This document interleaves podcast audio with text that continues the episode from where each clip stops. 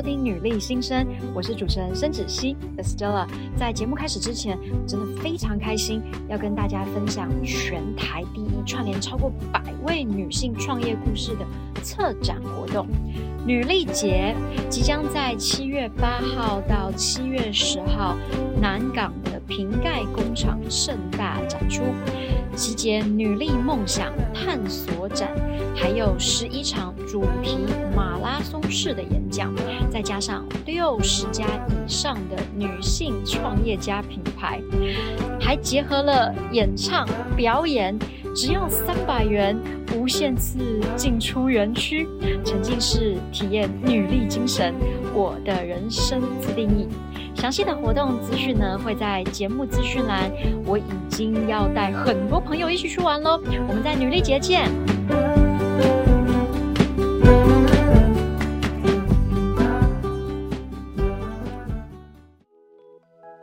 我认识越来越多的女性，因为身兼很多角色嘛，不管是妈妈啦，或是又要上班什么的。其实我觉得女生这个韧性啊，跟 multitask 的能力，其实又是更强。这样，那你怎么样把你这些能力最大化？看能用什么方式可以影响你身边的人？我们不要想说拯救世界啦，但是如果可以从对你身边人开始有一些影响的话，这样子就可以了。我觉得这样就是女力。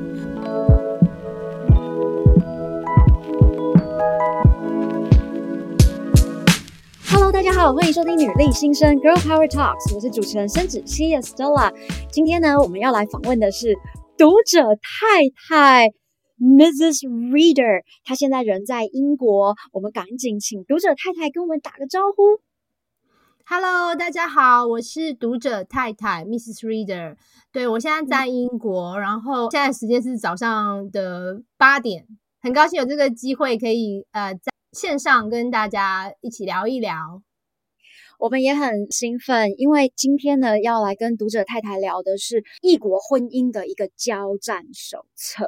嗯，那我们也蛮想知道读者太太的一个背景。没问题，对，因为现在其实市面上很多什么太太太太，为什么我叫读者太太？那因为呢，这个名字其实是从英文翻译过来的。因为我在二零一一年，就是十一年前，我嫁给我的先生，那他是英国人，那他的姓呢是 Reader。那因为我跟他结婚了嘛，那在英国的话，大部分结婚之后的女生都会冠夫姓，所以我就变成 Mrs. Reader，就是。翻成中文直接翻的话，就是读者太太。那其实这个 idea 也是，其实是来自我的以前的同事啦。他们就会开玩笑说：“哎，那你结婚以后，你就是 Mrs. Reader 哎，那你们的小孩就可以叫什么 Adobe Reader 之类，就开玩笑这样子。”对，那刚刚也一开始主持人呃在开头的时候有讲到，我们今天的题目是呃。异国婚姻的教战手册嘛，那其实会讲这个原因也是因为我自己的背景啦，因为我呃结婚到现在已经十一年了嘛，然后就是因为结婚的关系移民到英国，呃，所以最近出了一本书是跟呃异国婚姻有关。其实，在出这本书之前呢，我在去年的七月我有出了我第一本书，是叫做《大不列颠小怪癖》。那这本书是在讲英国文化，我自己观察到的一些比较。我称为小怪癖，但其实也不是有多奇怪啦，只是可能跟我们台湾人一般的预设的印象或价值观比较不一样。那就是一本文化考察的书这样子。那那第一本书出来之后，有很多粉丝都告诉我说很有意思啊。然后呃，他们平常比如说平常都不看书的人，那本书就很快就看完了这样子。然后我就想说，那第二本书呢，我也是从一个文化考察的角度，但是讲的是。比较是两性关系啊，就是跟另外一个人，你的另一半经营婚姻，或是呃。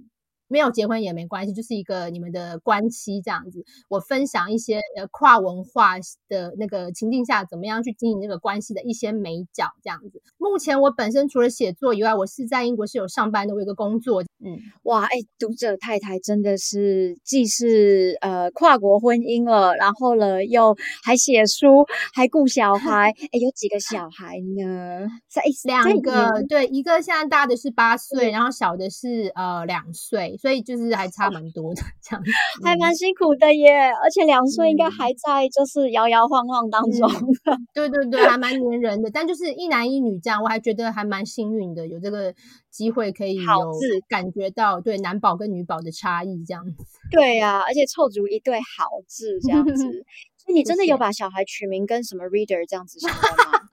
开玩笑的，没有没有，是还没有啦。中文的话，我有帮他们取比较可爱的 nickname，就是我的儿子是叫小笼包嘛，然后女儿叫小龙女这样子。哇，好可爱哦！小笼包也是因为他喜欢吃小笼包，还是他长得也像小笼包？嗯其实小笼包是因为我先生他在台湾，他是英国人嘛，但是他在台湾其实有住过大概两三个月，然后他非常非常喜欢吃鼎泰丰的小笼包，所以那时候就是在取 nickname 的时候就想说，哎，因为我儿子是在蛇年出生，那蛇年不就是我们都是叫小龙嘛，刚好小笼包又是我老公很喜欢吃的台湾的美食，就是因为这样的关系。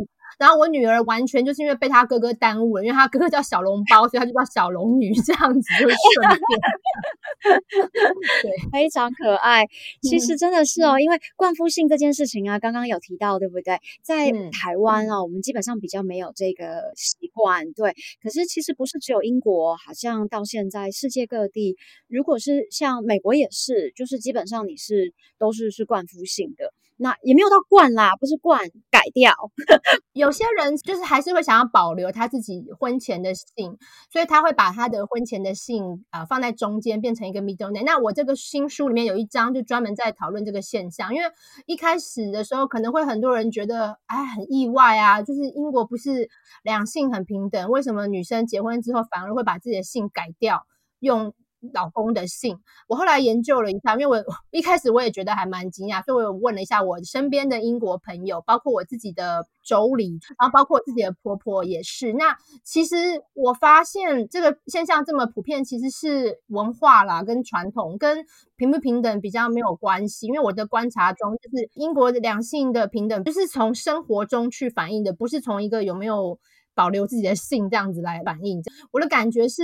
他们习惯结婚之后呢，大家一家人就是同一个姓，那可以是老公的姓，也可以是老婆的姓。那现在越来越多的我身边的男性朋友啊，也有一个趋势，就是他们会结婚之后，他们把他们自己的姓后面多加一个太太的姓，这个现象也是有这样。所以其实所有冠夫姓这件事情呢。不是说英国很传统啦，或者是呃很保守，或者是两性不平等，应该说这是一个他们独特的文化现象。然后你刚刚有讲，其实不止英国嘛，美国也是很多国家，应该说这是一个现象。然后在法律上来说的话，就是你换了你的姓之后，你跟你的小孩也是同姓，那这样子有时候譬如说出国啦什么的会比较方便。这个问题很好哦，因为。我自己在美国，然后我们所有身边的朋友基本上都是会这样子，所以其实我一直都知道，它不是因为什么平不平等的问题，跟这一点关系都没有。对，所以其实你的背景我知道也是在台湾，对不对？念了嗯政大的社会系，嗯、然后后来呢又到到上海去念书。念了那个复旦，所以自己也从事了记者的这个工作。对，那么我一直很想聊，就是说，嗯，像女生啊，自己要有一些比较独立的概念啊，像这一块，我就很想。好，我们先来聊第一个，可能就是说，出国念书，自己走上这样子的路，你的想法就是女生自己要有钱，女性自己要独立。嗯、对，这个地方，对，对，你觉得能不能再跟我们分享更多？嗯嗯、其实我会有这个观念，是受我妈妈的影响非常非常深。我记得他在我很小的时候就跟我说，女生无论如何一定要有自己的钱，要有自己的事业，一定要有一个工作，职位不需要多高，或者是有多么的了不起，但是就是要有一个自己的工作，因为女生呢自己有自己的收入来源的时候呢，就可以掌握话语权。当然他没有讲的那么细啦，但是他的意思就是这个意思。这样，我是长女嘛，然后我就常常听我妈这样讲，所以我就一直觉得，我只要一毕业，我一一定要有工作，最好是在我还没有毕业的时候就已经计划好。因为我那时候我母亲的建议我去上海看看，那边机会比较多，所以我那时候才在上海念了复旦大学的新闻研究所。因为我一直对呃媒体产业很有兴趣，所以我那时候觉得，哎，我已经念了社会学了，对于社会结构啊、社会理论有一些了解了。那如果结合这个背景再去念新闻学的话，我觉得应该会对我以后走媒体会比较帮助。所以那时候是因为这个原因，所以到上海去念书啊。然后刚好我那时候是二零零二到二零零。我在上海那时候呢，其实社会上是有一个气氛，现在更严重了。但是我那时候社会上是有一个气氛，是说，呃，现在新鲜人出社会找工作不是很容易，所以我那时候就非常的有这个忧患意识。我在我研究所二年级的时候，我就自己在上海的报社去投我的简历。想要找一个实习的工作，因为我想说，哎，新闻是一个很灵活的学问，除了上课以外呢，也需要一些实习的经验，这样子应该对我以后找工作会有帮助。然后我在研三的时候，第三年就是最后一年的时候呢，刚好我们那个报社里的那个业务部的广告的同事说，哎，那个。很有名的杂志《Cosmopolitan》，它中国版在招一个编辑，是驻上海的编辑，你要去试试看。然后我想说，哇，可以从报社跨到国际媒体、国际杂志这样子，一定很好的机会嘛，所以我就去试，然后也也非常非常幸运，我一试他就录取我了。所以我其实第三年的时候，我是一边在写论文，然后一边就开始工作，是正式的工作。这这一份就不是实习，是真正的工作。而且我因为这样子的关系，我的论文毕业论文其实就是写。国际时尚杂志在中国呃在地化的发展情况，这样就等于说把我自己所学跟我的工作结合在一起。嗯、所以就是我觉得我应该是说从很小的时候受到我妈妈的影响，觉得哦一定要工作，一定要自己的 career 啊。所以我从在念书的时候我就把它看得很重要，就开始。比较早开始计划这样子，嗯，哎、嗯，这很棒哎。那但是人算不如天算嘛，就是后来很顺利进入媒体产业，过了几年之后，我发现这个媒体产业有一点变化，譬如说，平面媒体跟电子媒体相比哦，好像就是竞争力比较。弱，好像在那个时候啦，嗯、就是大概两千多年的时候，平面是在下滑，所以那时候我就想，那这样不行，那我要转行。那在思考要转行的时候，我就在想说，那从媒体要转到什么行业比较适合呢？那可能就是公关或行销会比较相近，所以我那时候就决定了，那我要转到公关或行销业。但是我同时又发现，因为我呃虽然有留学经验，可是不是在英语系国家留学，所以我想要呃加强我自己的英文能力。但是那时候我因为年纪就是已经快要三十岁，然后我觉得一方面是时间可能不够，二方面是因为我觉得我都已经念了一个硕士，可能没有必要再去念一个博士，就是新闻念博士，下一步可能就是只能当老师这样子。对对对，对，就在一个同业的姐姐，她是一个联合晚报的学姐，她就建议我说：“哎，你知道吗？其实联合国有一个计划叫做国际交换青年。”那它是鼓励所有三十岁以下的青年去申请，然后你可以选任何一个国家，你到那个国家之后呢，你去做志工实习，在这一年内呢，你就是可以接触到很多英国文化，然后呃异国文化，然后还有可以学习当地的语言。所以那时候我就赶快去申请，想说把握我三十岁前最后的机会，选了英国，因为想说那我就是要加强英文。那时候没有选美国，选英国的。而选英国的原因是因为我对欧洲非常有兴趣，我觉得去英国的话就可以去欧洲很多其他国家，因为很近嘛。那然后后来就顺利通过面试，我就踏上英国的土地，在英国做了呃实习这个工作，就做了一年。然后也是因为在这一年的过程中，我认识我先生嘛，然后可以等下可以讲我们怎么认识，但是。呃，就是因为我认识他之后，我的一生就改变了。我本来好好的在台湾建立我的职涯，就就因为我认识他，然后他跟我求婚，然后我嫁给他之后，我整个人生就是很像那种被连根拔起，你知道吗？在台湾，在上海工作那么多年，然后就是被连根拔起，然后就重新要在英国。开始经营另外一个职涯这样子，所以这是为什么我现在后来在英国落地生根，然后现在已经第十一年了嘛。然后我很幸运的是，因为之前有行销公关的经验，所以在英国也顺利的继续做行销公关的工作这样子。嗯嗯嗯，哇，哎，你真的完全是听妈妈的话。对啊，现在回想起来，我过往的一些经验，会觉得我妈以前说啊，你做老师，她后来就做老师了。然后想说啊，要做什么老师，结果还没想到，也就真的是听妈妈的话。然后刚刚你还提到了一个什么三十岁，一般女生啊是三十在拉警报嘛，对不对？然后你是三十拉的警报，是拉到赶快去找到那个工作。对啊，但是也。我觉得那生命是很奇妙的，因为我以前从来没有想过我会在三十岁前结婚。其实我从来没有想过我会结婚，我只是想说，我就一心一意想着我的职涯，我要怎么样规划，要怎么样发展。然后那时候想去去英国，是因为想要加强语言能力，然后回来可以做。呃，国际品牌的公关就是很单纯这样，我不是说计划要去认识一个 外国人，从来没有这个计划，这是我的计划之外这样。但是人生就是这样子，然后你在异国，然后就诶很自然认识一个很适合的人，然后很多人对于英国腔是有一种迷恋这样。其实这倒不是我选英国的原因啦，我，我选英国的原因就是我喜欢欧洲，但是我知道就是、嗯、对很多人喜欢英国腔，但是同时也要提醒。其实英国腔有很多种，你到英国来之后，你就会发现不同地区其实腔差异还蛮大的。我觉得大家现在印象中的英国腔是英国女王那种英国腔，苏格兰那种英英国腔，这样就是比较接近呃英国的，比如说伦敦或者是南方的口音这样子。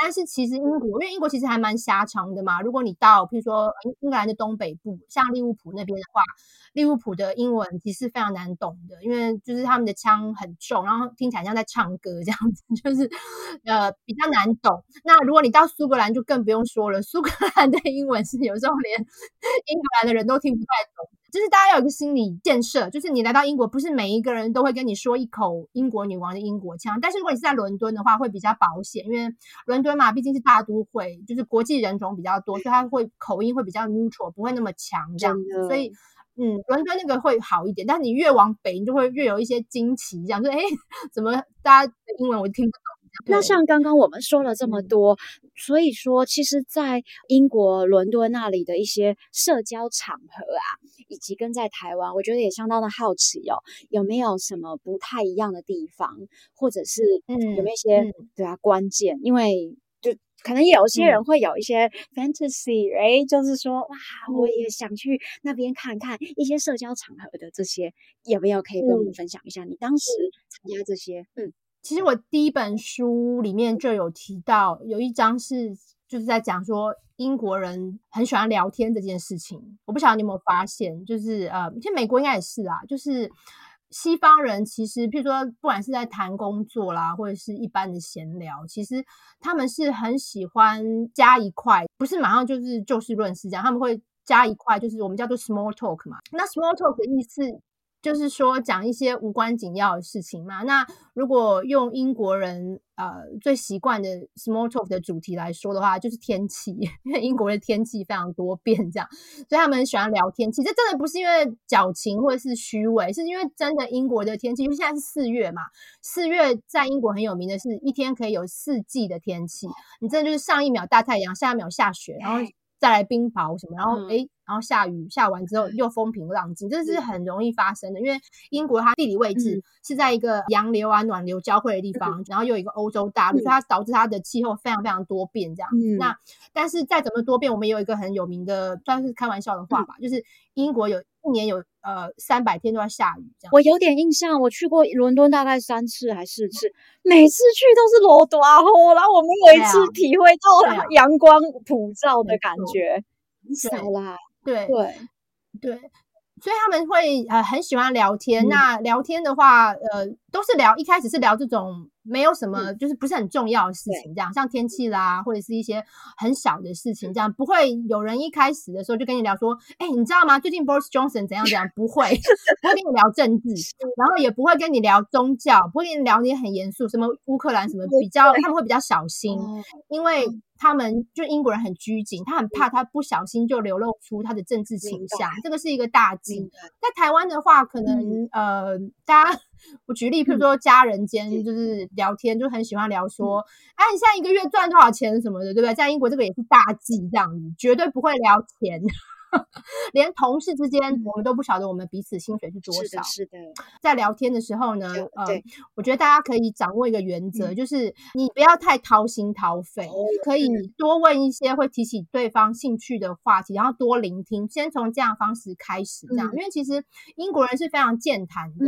一开始我们外国人嘛，所以英国是第二外国语，我们的英文没有那么好，但是你又不想让大家觉得你是据点王啊，或者是你很就是没有那种 social skill 这样。所以我建议就是可以先从 small talk 开始，然后可以先讲一些比较保险、比较安全、比较 safe 的话题，这样。嗯，所以就是天气嘛。哎、嗯，刚刚说不要掏心掏肺啊。那如果说假设两个人，那大家都彼此不掏心掏肺，阿喜被攻杀哈。但是假设大家都很保守，那还是天气这样一直聊下去吗？嗯，因为如果你跟人家掏心掏肺，英国人会吓到，他们会觉得哎。哦我跟你第一次见面，然后你就告诉我说，你怎么你刚离婚啦、什么你被家暴什么不行，这样太沉重。这样通常就是除了我刚刚说的天气以外，其实也可以聊交通，因为为什么呢？因为交通哦，你有来过伦敦，你应该知道嘛。因伦敦的地铁不是很常罢工嘛？很常动不动就维修，对，也很常堵车啊。对啊，这就是一个可以引起共鸣的话题，可以聊交通。哦、然后第三个就是聊 holiday，是一个非常非常非常入，在美国是讲 vacation，在英国是 holiday 这样。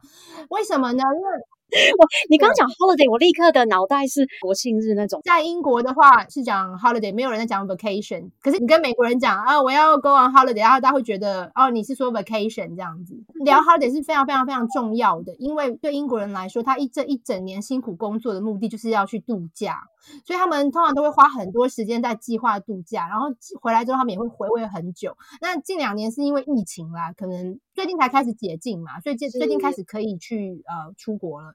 之前就没有，所以之前英国人其实很闷啊，他们就是国旅嘛，嗯、在英国境内玩这样子。但无论如何。Holiday 绝对是一个很好的话题。对，你如果真的不想要聊什么，问他们 Holiday，哎，就是问说最近有没有计划 Holiday，或最近是刚从 Holiday 回来吗？什么，他们可以跟你讲十分钟以上，这样非常非常 可以破冰这样子。太好了，我再总结一下，反正就是 small talk。那第一个一定是聊天气嘛，啊，毋庸置疑，英国天气太容易变化了，像女人心一样，是吧？然后第二个的话就是交通也是很 general 的一个议题。那再不然就是 Holiday，Holiday 一定是大家都会 plan，然后不管什么鬼。都会讲在这上面，这样、嗯、太好了。哎，我们稍微休息一下，等一下回来呢，跟读者太太聊更多哦。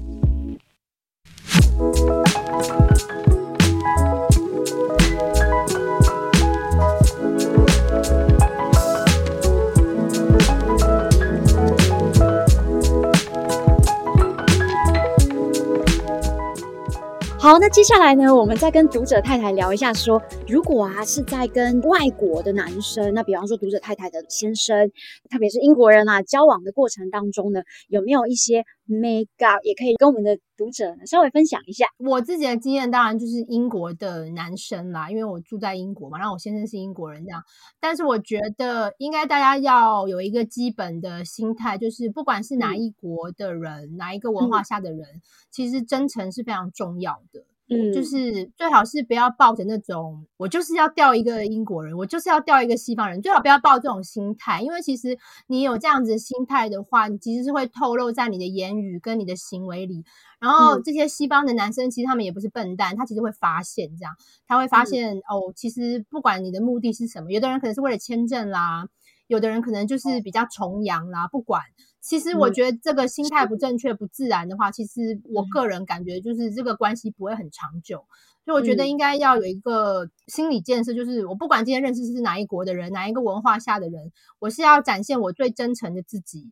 我是最自然的一面，这样子，我不是很刻意的去讨好或迎合这样子。那我认识一些比较年轻的台湾女生，呃，或是亚洲的女生，在在英国这边，不管是工作啦或念书，有时候听到他们的一些呃感情的困扰，大部分就是不外乎就是，哎，那个外国男生好像跟台湾男生或亚洲男生比较不一样，嗯、譬如说，他们就会觉得他们有一些行为，譬如说不公开承认这个关系。嗯或者是呃，好像同时在跟我 dating 的时候去会去 date 其他的女生这样子，嗯、他们就会问我说：“那这样子到底对不对？”其实也答案没有什么对不对，应该是说你是在跟他交往的人，你自己可以感觉得出来，这个人他是跟你交往是在哪一个程度这样子。他如果跟你到了一个程度的话，他其实是不应该再继续跟别的人在一起。但是如果只是一开始的话，因为大家都知道嘛，就是其实西方的文化是比较在还没有结婚前是大家都可以认识。交往就是不一样的朋友可以交往这样，可是如果是你们达到一个共识，就是彼此已经是确定是男女朋友的话。不管他是哪一国人，他其实是不应该这样子，因为他如果这样子的话，他就是劈腿，跟他是来自哪一个国家是没有关系的。他这个行为其实已经是劈腿这样子。然后再讲到说另外一个不愿意公开、不愿意承认，我其实觉得只要你不是好莱坞明星，其实没有什么好不公开不承认。所以我每次听到这种，我都会觉得 很怪。对，就是妹子你有点太天真这样子，他应该就是你知道，同时想要在跟别人交往，所以才不敢公开承认。你这样子，嗯、我觉得应该说，大家不要觉得哦，他是外国人，他就跟我们不一样。有一些做人的基本原则啊，基本的逻辑，就是放诸四海皆准这样子。嗯、我觉得大家可以就是有时候觉得，如果男方的行为怪怪的话，其实可以自己这样想一下，可能问题不是我是他然后再来、嗯、第二个就是。我相信 Estella 应该也有经验嘛，就是在西方的话，呃，他们其实是每个人是追求独立嘛，每个人都是很独立这样，所以非常独立。对，不管你是女 生还是男生，其实付钱这件事情就是自己付自己的嘛，也是有男生付，但是还是比较多自己付自己的。对，对或者是那种一次是男生付，下次就是女生付这样，就是大家就是 Go Dutch AA 制这样，这个在英国是。比较主流这样子，因为英国人非常非常讲究公平这样。那当然有一些呃私底下的情况，如果你们两个自己讲好，就是都是男方付怎么样，那也可以。只是我现在讲的是一个比较 general 的一个 principle。一开始的时候，你不要期待说男生就会帮你买单所有东西，这不太可能。然后还有就是他们会这个经济独立，其实也是反映在人格独立上嘛。他一般会觉得，如果你已经到了，比如说成年了，然后你还依附在你的家人或依附在任何人身上，他会觉得。这个人可能个性也是比较不是那么独立，这样，那可能就跟他们习惯的那种 personality 是比较不一样，这样，那这样也也有可能造成一个在交往时候一个障碍，这样。所以我觉得，如果你想要跟西方的人交往，或你正在跟西方人交往的话，你可以检视一下我是不是独立自主，不管是在人格上、经济上，或者是甚至思想上，我觉得跟西方人交往的时候，你不用担心你的想法跟他不一样。因为西方社会没有在追求说什么，哎、嗯，你是我女朋友，你就要跟我想的一样，没有问题。对，我跟我先生，我们结婚十一年，我们很多想法都不一样，而且我们觉得这是很正常的。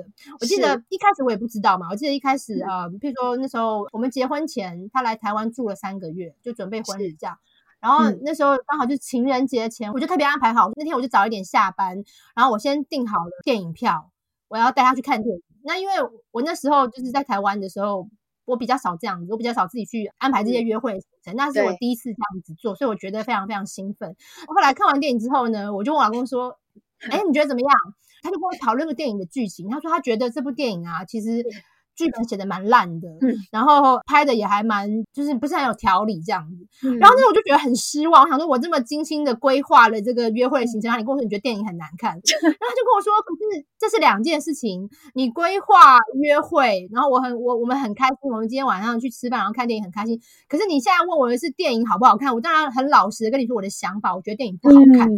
但是我第一次是觉得很受伤，但后来我跟他结婚这么多年，我觉得真的就是这样子。我们是夫妻，我们一起呃经营婚姻，然后一起养育小孩。可是我们在任何事，我们是可以有不同的意见，这是很正常的。而且不一样的意见表示我们可以互相讨论、互相交流，听听看对方为什么会这样想，为什么跟我不一样，然后你才会有进步的空间。如果另外一个人总是没有意见，或总是说。啊，随便啊，你说什么都行的话，那这样子其实一方面很无聊嘛，然后二方面你也不会有进步的空间，嗯，因为另外一个人永远不会给你任何意见。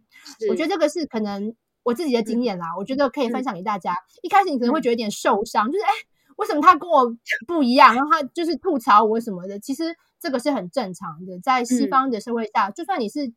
儿子跟父母对对也都是这样，嗯，时常会有意见不合，这个是很正常。只要大家理性沟通讨论，这是非常非常正常，而且是被鼓励的。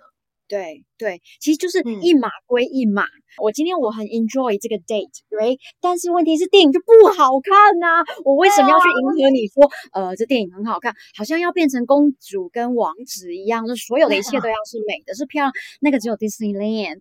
可是其实现实生活就是这样。但刚刚读者他也提到一个我觉得很棒的议题，就是我发现啊，通常有的时候亚洲人啊，因为比较想要迎合。大家就是制造一个比较圆融的概念，嗯、所以就会比较、嗯、哦很好啊，很棒啊，而不敢说出自己的想法。嗯、但这个确实在西方的社会、嗯、是大家真的比较会能够直接的说出自己的一个想法的这个问题，这可能也是一个文化的差异。你提这个问题真的非常好，因为其实我们。虽然这本书今天主题是在讲呃异国婚姻两性关系这样，但其实人跟人之间的关系是可以套用在任何的情况下，包括将来如果呃移民，像我我移民了，我在英国开始有工作，嗯、我跟我的同事间在职场怎么相处，嗯、其实一样的逻辑这样，是呃，尤其在职场上有不一样的声音，又会变得更重要。为什么呢？嗯、因为如果你今天 想嘛，如果你的老板雇佣了你，然后他发现他雇佣了这个员工的都没有声音，或者是。想的所有的，不管是任何事，都想的跟老板本人是一样的。他会觉得，那我请你这个员工没有什么价值，因为你没有给我任何 input。对，我说什么你都说好，然后我问你有没有意见，你就说没有。那我为什么要花钱请你？嗯、尤其像因为我在行业是呃行销顾问业，行销。那我的工作就是提供我的客户顾问。对。那如果他问我问意见，我就说哦很好啊，你想的就很好。那他会觉得说我花钱请这个顾问有什么意义？这样？对，确实。对啊。所以这个表达自己的意见，表达自己的想法，去沟通、去交流不一样意见，这个能力呢，在西方我觉得更重要。那在职场里尤其重要。如果一开始还不是很呃，比如说刚移民还不知道怎么样建立这种能力的话，不如就从你跟你的先生、你跟你的另一半的交往过程中去培养这个能力。你因为你跟他相处，你不可能。什么事情想法都一样，就像你刚刚讲的，说 Disney 卡通里会有这样的事情，现实生活中是不可能的。我我的书里面其实就有一句话，就是异国婚姻其实不是好莱坞电影嘛，就是不可能那么美满的。生活中有人有不一样意见分歧的时候，一定会有，那就是要学习怎么样去交流沟通跟表达自己意见，这真的很重要。我觉得我们亚洲人比较缺乏这个，可能从小比较少被问到这个问题，这样子。对，而且说真的，我刚刚一直讲说文化，也是因为我们通常会比较训练为说，啊，你最好不要讲，对不对？比方你刚刚说，老板会觉得说，我干嘛请一个都没声音的？可是如果你在台湾或者在大陆的时候，他一定会觉得你声音太多了，你给我闭嘴，对，对吧？所以其实我觉得这还是一个大文化的影响，很难说一下子根除。不过还是我们切回到重点，就是说，假设你要到西方，或者是你移民到那里，或者是跟西方人交往，那其实他们被训练的是这样子的一个概念，没错，所以大家可以比较容易接受啦。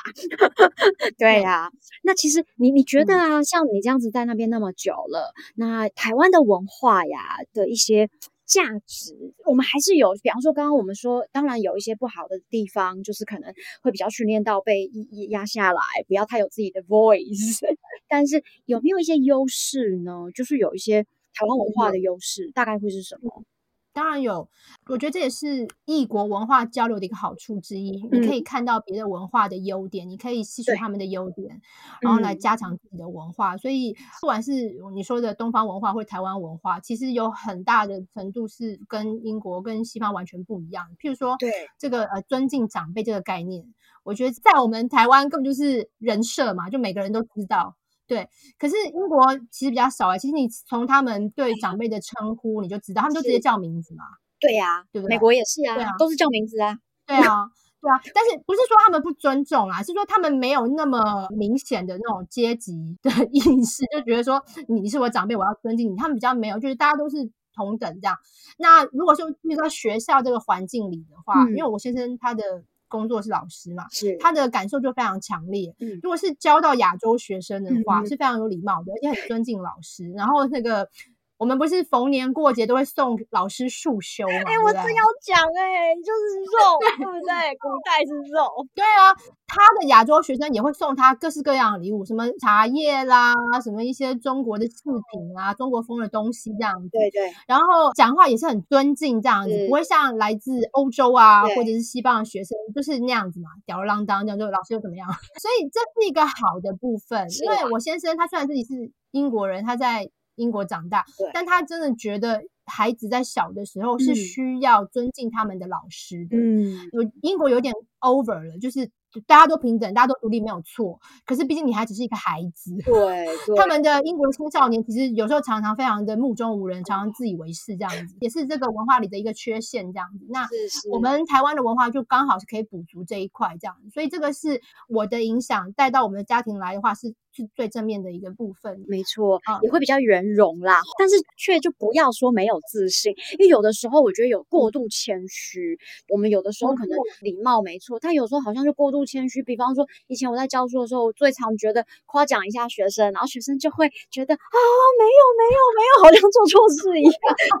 可是其实，如果你看英美的学生，他们会直接哦呀，Thank you，然后就很大方的说谢谢你就好了。所以我们有的就过度的谦虚了，过度谦虚以外，还有就是啊、呃，其实我们刚刚已经讲过，就是。嗯在呃适当的时机发表自己的意见，这样才能让自己被听到。对，就其实你不需要表现的很像很自满，这样也不需要，不要很 overconfident 的也不好。是，但是你就是不卑不亢，然后在该发出声音的时候，表达自己的意见，对，这样子你会赢得西方人的尊敬，你就觉得说，哦，嗯，这个人跟我以前认识的一些亚洲人、东方人不一样哦，他有自己的见解，然后他讲的条理分明，然后他的想法跟我们还不一样，而且还敢挑战我们的想法，嗯，这样子是对你的职场是有加分，绝对大加分。是的，是的，我今天真的跟读者太太聊得非常的。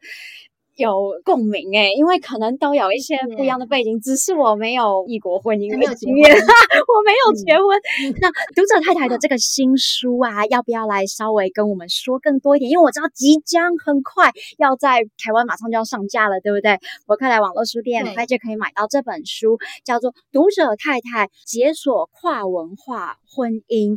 那有没有一些哎精彩的一点点啊？我们今天刚好有作者本人，然后再跟我们讲一点点说你这本。本书的一些概念，这样子。这本书是在台湾是四月二十七号凌晨就可以在博客来买到了。是，可能我们这个节目播出的时候已经可以买到了。那到时候可能也就是、嗯、呃会提供链接，让大家方便去找这本书。这样。是。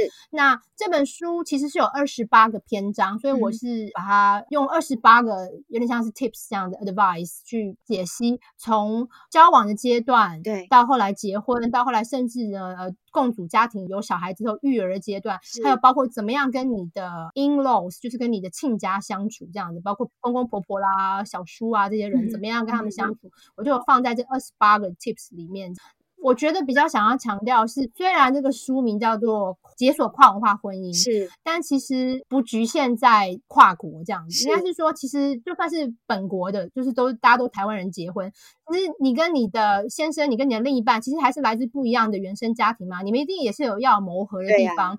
所以应该说，这本书其实在教大家怎么跟另一半沟通，这样子，在一个不同的文化的语境下，怎么样沟通。对，所以我觉得，不管你是另外一半是来自不同的文化，还是其实是同一个文化，我觉得都非常建议你来看。那还有就是有一章呢，我是在讲到结婚以后女生怎么样发展跟规划自己的职涯，嗯，尤其如果你是要到国外，到一个人生地不熟的地方，你怎么样去重新就打掉重练，这样重新建立你自己的职涯。嗯。然后还有一张呢，是我自己很有感触啦，所以我特别要挑出来写。是你有小孩之后呢，你跟你先生其实是在一个 teamwork 的关系下去 run 这个婚姻这一间公司，所以那一张我是用领导学的角度来分析你跟你的 partner，就是你的先生。也就是你的同事怎么样去经营婚姻这些公司，然后怎么样分工合作，让这个公司运作的很好，然后让你们的孩子，嗯、就是你们的产品，嗯，可以呃也是可以啊发展的很好，这样。就我觉得应该说从一些比较不一样的观点去分析婚姻呃经营的哲学。那不管是跨文化或同文化，我觉得大家有兴趣可以参考看看。很棒哎、欸，就是我们常讲，是你的另一半是神队友还是猪队友的这个概念。哎呀，我跟你讲，真的不要讲到小孩，有的时候两个人一起养一只猫都是问题，对不对？毛孩也是哦，没错。哎，听你讲这个很有趣，因为我有一章就是专门是在说。如何在婚前就判断出你的另一半婚后是猪队友还是神队友？有几个 tips，其中一个就是看他跟小孩跟动物的互动中就可以发现。对，真的，我非常认同，就是因为动物会生病啊、呃，有点像你的小孩的前面版本，对吧？就小孩是更难的，但是宠物啊，猫啊，狗啊，就是你的先先修课程吗？类似这样子。对，是可以判断的。对啊，所以如果读者里有一些人是啊还没有结婚，或是有一个对象，但是不晓得怎么样去评估的话，这本书也很适合，因为里面有一些 tips，有有一些观察的点。你可以会帮助你去观察这个人，因为毕竟他真的是来自一个不同文化，很遥远，这样，就可能你需要更谨慎、更多的时间，用更多的不同的事情来考验他，来观察他，这样。对，而毕竟人生就是有限嘛，你哪那么多美国时间耗在同一个人身上呢？你你一定要先把自己准备好的。对啊，对啊。如果觉得他怪怪的，我其实我也不建议大家花太多时间。应该是说，这个本来两性关系经营就不是很容易啦，然后永远都是一个功课。就算我现在结婚。以后我也是每天都在修正自己，然后每天都在想说要怎么样可以把它经营的更好。是，我觉得应该说这本书跟大家互相交流，然后我也很欢迎，不管你是有异国的另一半，或者是你是同国都没关系。你们看完书之后呢，非常非常欢迎跟我分享你们的想法。嗯，太好了，今天真的是跟读者太太得到好多有趣的谈话 跟资讯。那我们最后的节目都一定会问一下说，说你觉得自己的女力精神是什么？从过去一直以来到现在这样子，甚至于未来啊，那女力精神是什么？我觉得女力的意义就是作为女性，你为这个世界带来正面影响的能力。哇哦！这是我对女力的定义，就这样一言以蔽之啊，真是太厉害了，果然是学霸，也是作家。哦，就是真的是这样，我觉得我们每一个人人生在，尤其我现在因为有经营自己的自媒体嘛，所以有稍微有一点点小小的影响力了。我觉得有这样子的能力的时候，你更需要为这个世界带来正面的影响。那其实女生有一些会很小看自己，觉得自己好像这样，我能对这个世界有什么改变？可能就会很小看自己。但其实不是的，因为女性其实有非常多的，譬如说我们的很柔软的能力呀、啊，我们的沟通能力，其实很多方面我们是呃比男性还要更擅长的。是，我们比较有弹性，像有。我认识越来越多的女性，她们其实是因为身兼很多角色嘛，不管是妈妈啦，或是又要上班什么的。其实我觉得女生这个韧性啊，跟 multitask 的能力，其实又是更强。这样，嗯，那你怎么样把你这些能力最大化？然后看能用什么方式可以影响你身边的人？我们不要想说拯救世界啦，但是如果可以从对你身边人开始有一些影响的话，是这样子就可以了。我觉得这样就是女力，不见得是说哦，我一定要成为谁谁谁这样子，我一定要赚多少。没错，只要从你自己做起，对身边人有影响，正面影响都是女力就够了，不用每一个人都要是 Angelina Jolie，要当女神，然后还要拍电影，还要领养那么多小孩，还要救很多就是弱势国家的女孩的教育，不用啦。对，但是其实我有一个我自己的偶像啦，就是女力代表的偶像，就是那个乔治克隆尼的太太。我觉得她很美，然后她是一个人权记者，她出现我都觉得她老公就黯淡失色了。你知道这个感觉落差是是有多大？一个男神，好莱坞最性感的男星，在他太太面前突然间就就没就失色了，你知道吗？就表示这个女生她真的太强大了，是她是我的偶像，哇，太棒了！那假设有一位同样具有这样女力精神的朋友呢，是不是也可以跟我们分享？我的朋友吗？对。我之前在帮换日线写专栏的时候，曾经访问过莱雅集团的副总刘乔青。对，他在他在巴黎这样子。那他他之前是在英国念书，然后也在英国工作，后来是被挖角去呃莱雅集团，在那边担任副总这样子。从他身上我看到非常非常多我刚刚讲那些女性的特质、女性的优点，而且我觉得他为人处事的态度跟他待人的这个原则，他还非常非常谦虚，而且他不断的在进修他自己。虽然他已经做到副总那么高，这样是一个华人。女生、台湾人的姿态，在巴黎莱雅总部当副总，我觉得她非常非常厉害。但是她，你从来没有在她身上看到说很骄傲啦，或很自满啊，她、嗯、总是很谦虚。是的。但是呢，她又在呃适当的时候让你看到她的专业真的是非常强。我一直觉得她是我认识的朋友中的一个女力的代表人物。嗯。那她不断的在学习，在加强自己的这个过程是非常非常让我钦佩的。她之前除了她有上 TED Talk，她在英国的啊剑桥跟牛津都曾经有。讲过 TED Talk，那然后现在他也在自己在学心理学的课程，我觉得非常非常可贵，就一直不断的学习，谦虚，极度的专业，哇，这样的女人真的是很漂亮。这样，她长得很像那个那个叫谁？侯佩岑哦，哇，也是那种甜心主播的概念，这样子，哦，对，外表很甜美，这样子，内心很强大。如果大家对刘朝清有兴趣的话，其实可以去我的粉丝页“读者太太在英国”，然后去找我之前那有点久了，是二零一七年我专访他文章，然后是放在《换日线》，他一直是我非常。崇拜也是我自己勉励我自己的一个对象，这样子非常建议大家可以去看看呃他的故事。那之前我有专访过他，也欢迎大家去找这篇文章。非常好，非常好，好。所以如果对于刘乔欣他的那个莱雅集团的副总经理了，对不对？他现在在法国，然后在二零一七年的时候，嗯、读者太太专栏有这个报道，然后大家可以去去看一下这样子。嗯、那当然也希望我们有机会可以访问到他喽。好，再次感谢读者太太今天的时间，非常感谢，我觉得给我们满满满出来的干货。那当然也期待说，那个您的新书呢，可以，哎呀，马上就让台湾的读者呢可以先睹为快。然后我也很想要赶快来拜读一下这那个二十八个 tips 这样子。